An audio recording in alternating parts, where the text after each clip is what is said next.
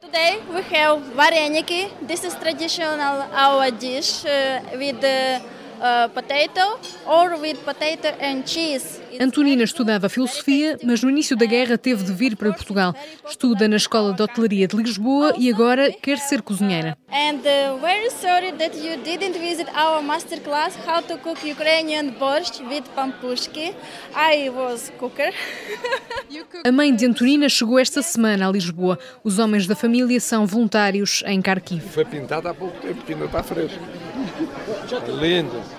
the sky. Ana chama a atenção do Presidente da We would República, like to present you one piece of Ukraine.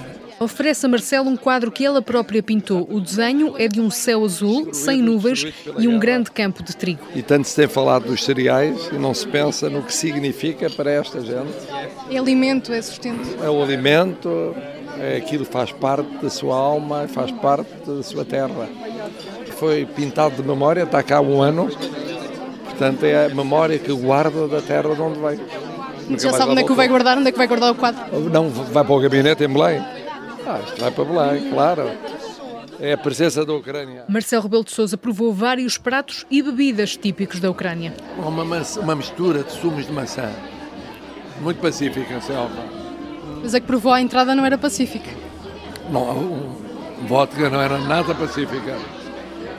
Não era muita, mas era muito forte, muito, muito forte. O Presidente da República, que em breve vai estar em solo ucraniano.